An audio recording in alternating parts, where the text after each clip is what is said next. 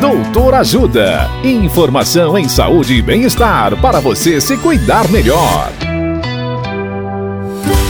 Nesta edição do Doutor Ajuda, vamos saber mais sobre artrose de joelho.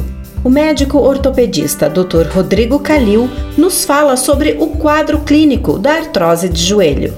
Olá, ouvintes. A principal queixa na artrose do joelho é a dor, que pode ser localizada ou difusa, dependendo da área do joelho mais afetada.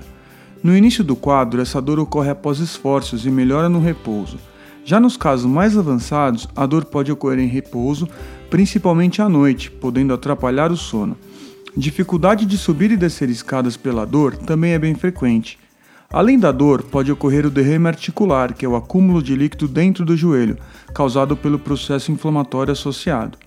Pode ocorrer também a rigidez do joelho, que ocorre quando a articulação fica muito tempo em repouso. Em alguns casos mais avançados, o joelho pode começar a entortar. Caso suspeite de artrose, procure um ortopedista especialista em joelho.